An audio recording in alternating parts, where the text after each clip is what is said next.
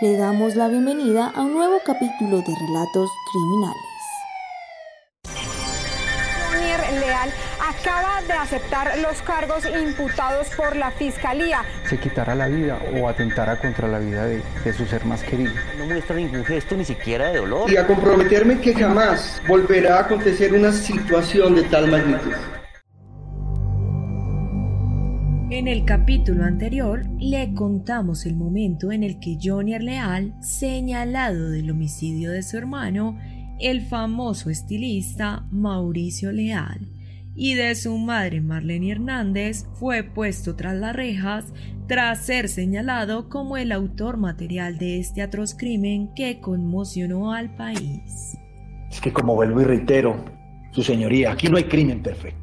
El domingo 21 de noviembre de 2021, Mauricio, Junior y su mamá compartieron todo el día en la vivienda del condominio de La Calera.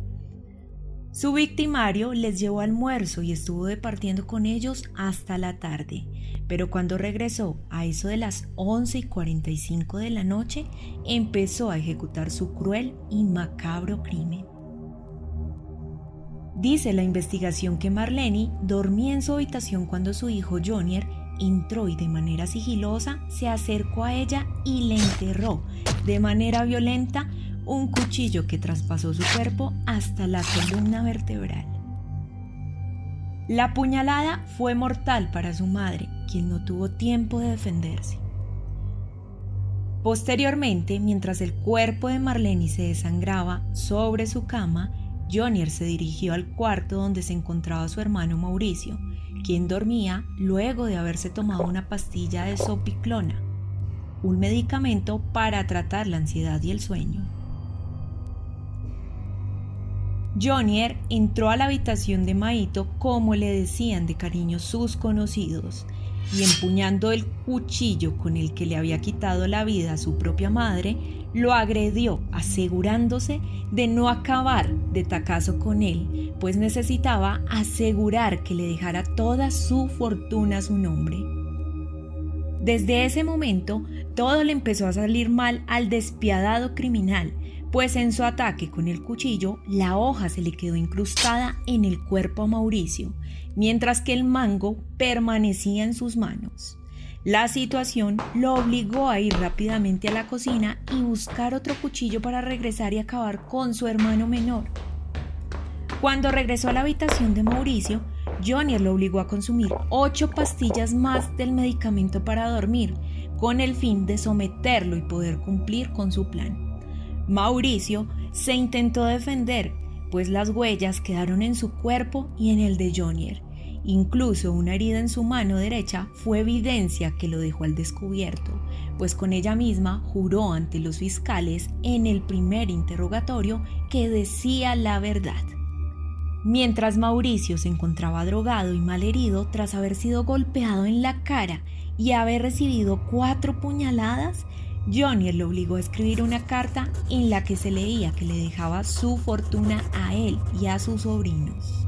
Mi sobrino, a Jonier. Dejo todo con todo mi amor.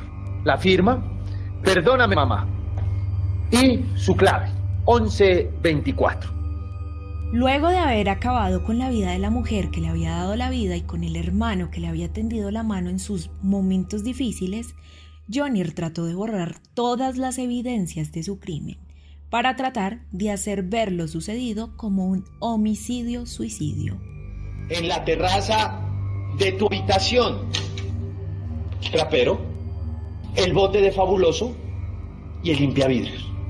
Y otra cosa que le llama poderosamente la atención a la Fiscalía General de Nación es que al destapar la cañería del baño, donde solo tú te bañabas, pues encontramos sangre humana. Jonier luego trasladó el cuerpo de su madre al cuarto de Mauricio y los acomodó a los dos sobre la cama.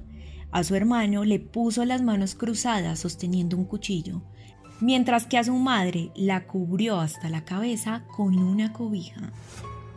La escena era visiblemente montada, tanto así que para los investigadores no había duda que se trataba de un doble homicidio perpetrado por alguien cercano.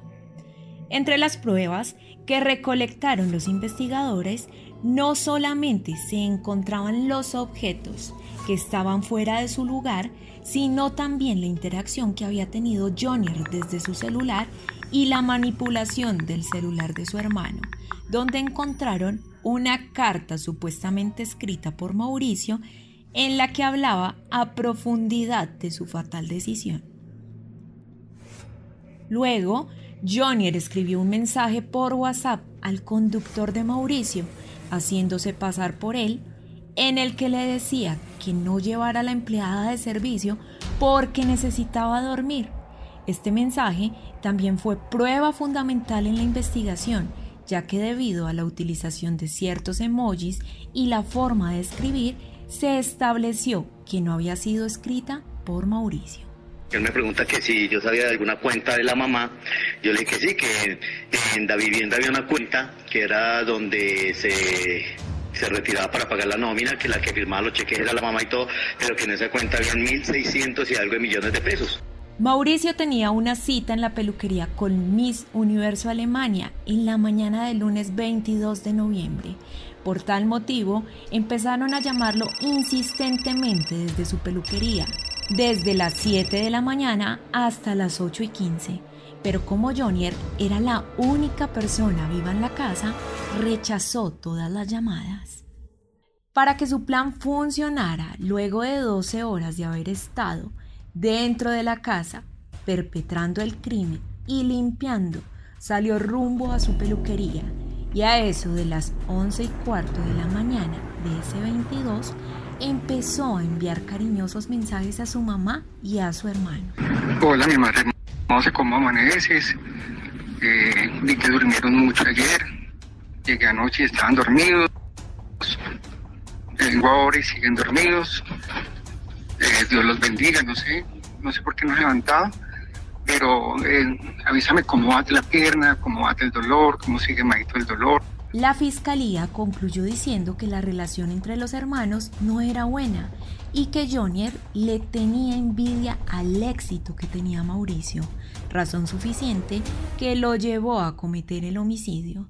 En cuanto a su madre, se dice que lo hizo para convertirse en el único heredero de la fortuna y por celos al amor que ella le tenía a Mauricio. Y jamás hubiese sido capaz de poner una mano encima de mi madre y mucho menos de mi hermano. Recuerde que cada viernes podrá escuchar un nuevo capítulo de Relatos Criminales. Y no olvide seguirnos en todas nuestras redes sociales, Instagram, Facebook, YouTube y TikTok como arroba Cubo Bogotá.